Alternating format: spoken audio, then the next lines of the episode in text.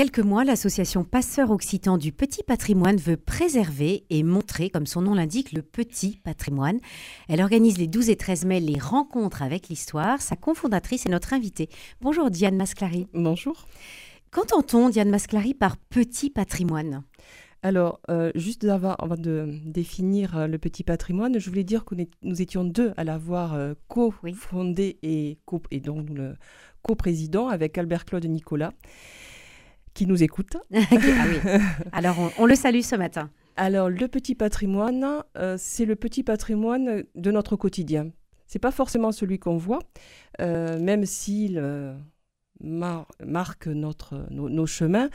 c'est le pigeonnier, on, va, on va en parler. Ce sont les lavoirs, ce sont les fontaines et ce sont aussi les savoir-faire.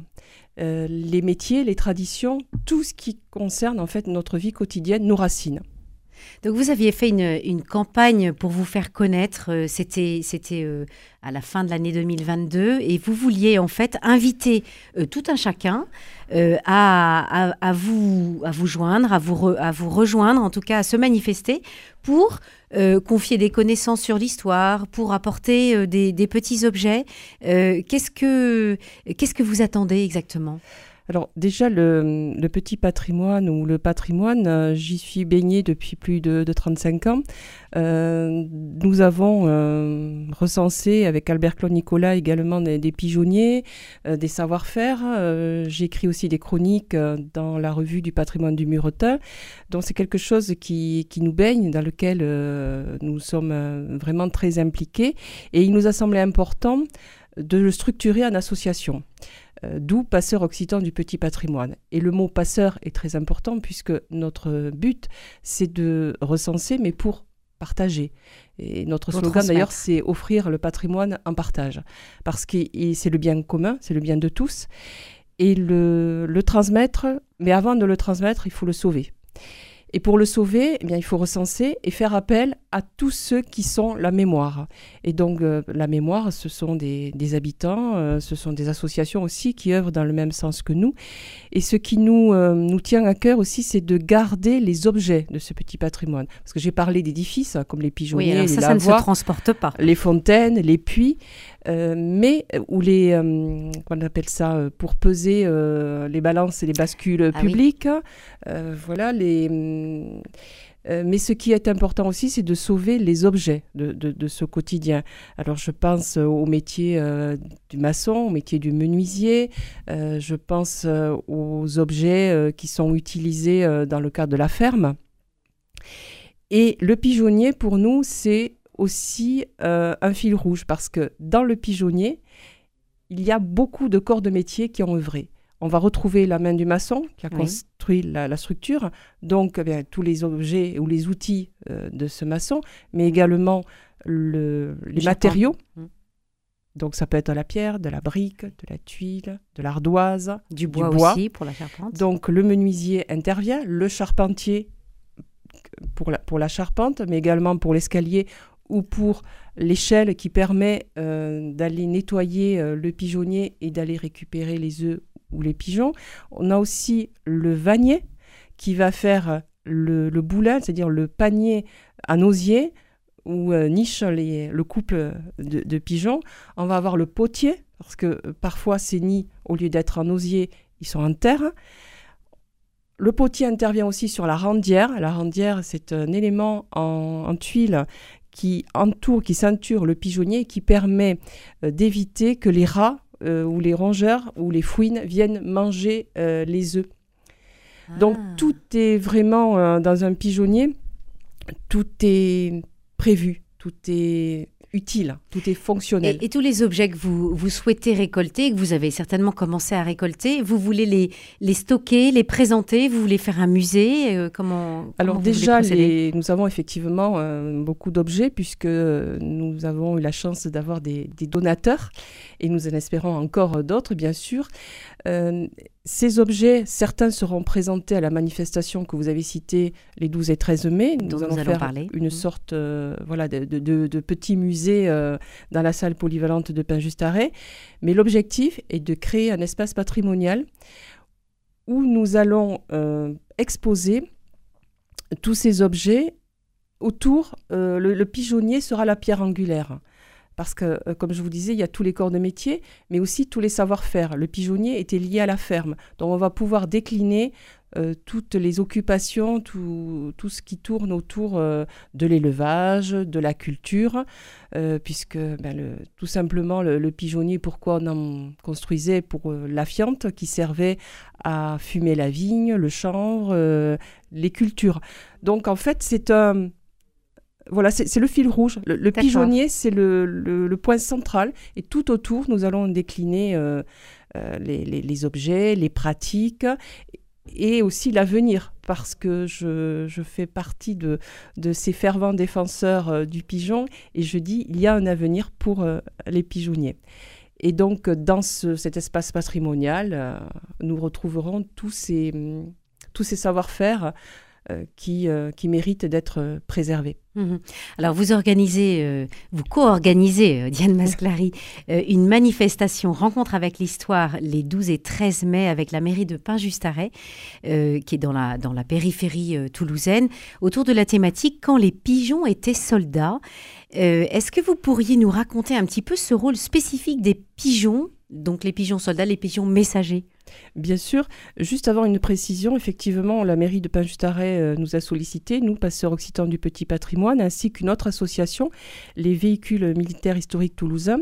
Donc, à tous les deux, nous allons euh, balayer euh, le champ des deux guerres mondiales, donc 14-18 et 39-45. Et le pigeon soldat a été utilisé pendant la guerre de 14-18 notamment.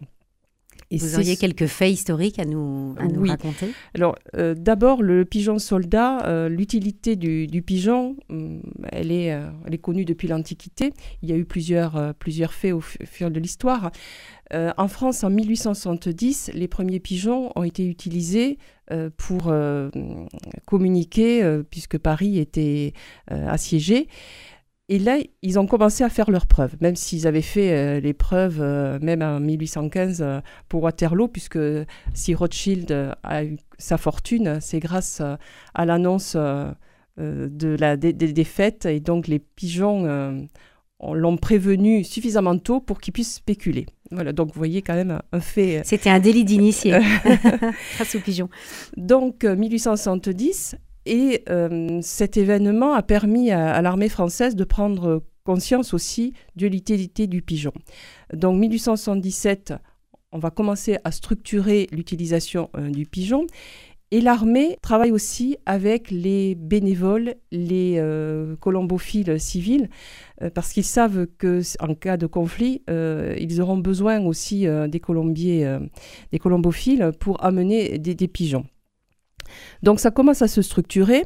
1900 euh, euh, également, mais spécifiquement euh, en 1912, le général Lyoté au Maroc commence à expérimenter l'utilisation des pigeons en cas donc de, pour, pour les transmissions. Et ensuite, 1914 arrive. Heureusement qu'il y a eu cette première expérience donc en 1912 avec euh, le général Lyoté.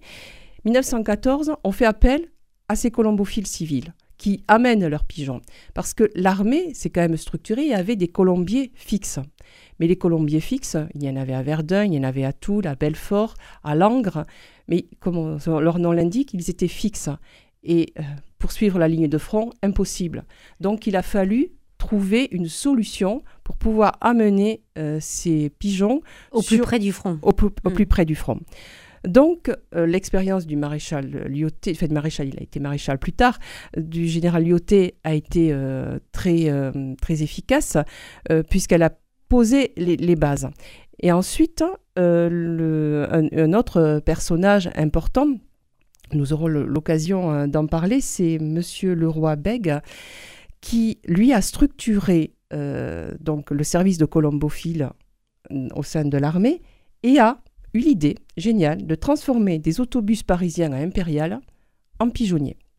Ah oui. Donc à l'intérieur, on mettait les pigeons. Ça permettait de les amener sur le front.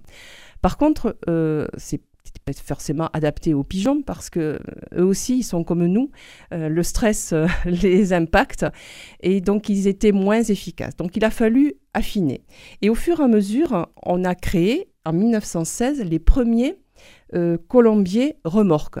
Là, c'était un camion ou euh, des mules ou des chevaux qui tiraient une remorque sur laquelle on positionnait des, caisses avec des, pigeons à l'intérieur. Et en 1917, encore une révolution, on a créé l'arabat colombier. Alors ça, c'était carrément euh, tiré par des chevaux ou des mulets. Après, ça a été transformé en camion. Et là, il y avait une organisation très structurée euh, pour les, les, pigeons. Au rez-de-chaussée, euh, il y avait deux, cases, si vous voulez, pour mettre et le matériel et la nourriture, et, à et au-dessus, euh, les pigeons avec des sortes de grillages ou de vitres pour qu'ils puissent voir l'extérieur.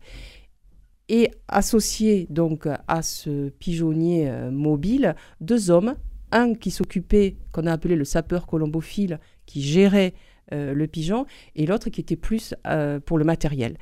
Et donc ça s'est vraiment structuré à tel point qu'en 1917, il y avait 105, en 1918, pardon, puisque c'est en 1917 que les arabas colombiers se sont développés, il y en a eu 150 en 1918 et les colombiers remorques, en 1918, il y en avait 250. Donc avec des pigeons qui, euh, je vois l'heure qui tourne, et donc des pigeons qui, qui sans arrêt passaient des messages euh, d'un régiment à l'autre pour donner des nouvelles du front. C'est ça. Et notamment, euh, pour, euh, en 1916, quand le fort euh, de Vaux a été assiégé par les Allemands, le commandant Rénal a envoyé son dernier pigeon, Vaillant, qui a été le héros euh, des, pigeons et c'est le, symbole, c'est le porte-drapeau des pigeons soldats pour dire venez nous délivrer.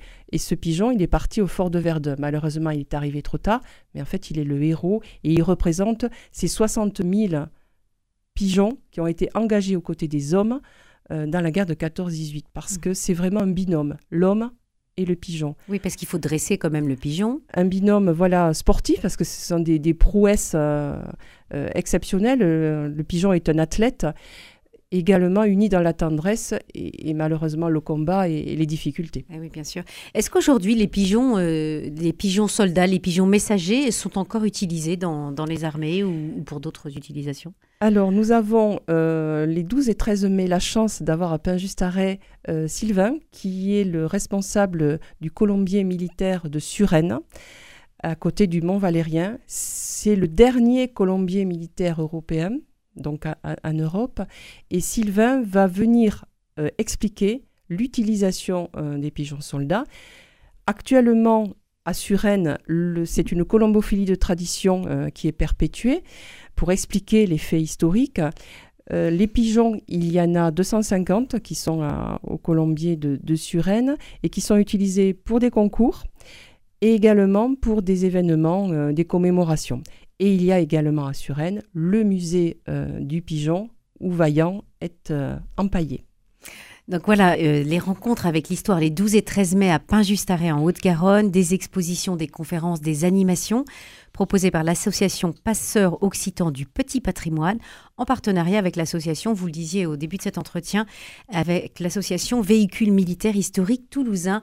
Merci beaucoup Diane Masclari de nous avoir euh, présenté ce, beau sujet d'histoire et puis euh, longue vie à, l'association Passeurs Occitans du Petit Patrimoine qui attend les histoires et le petit patrimoine de chacun. Merci. Beaucoup.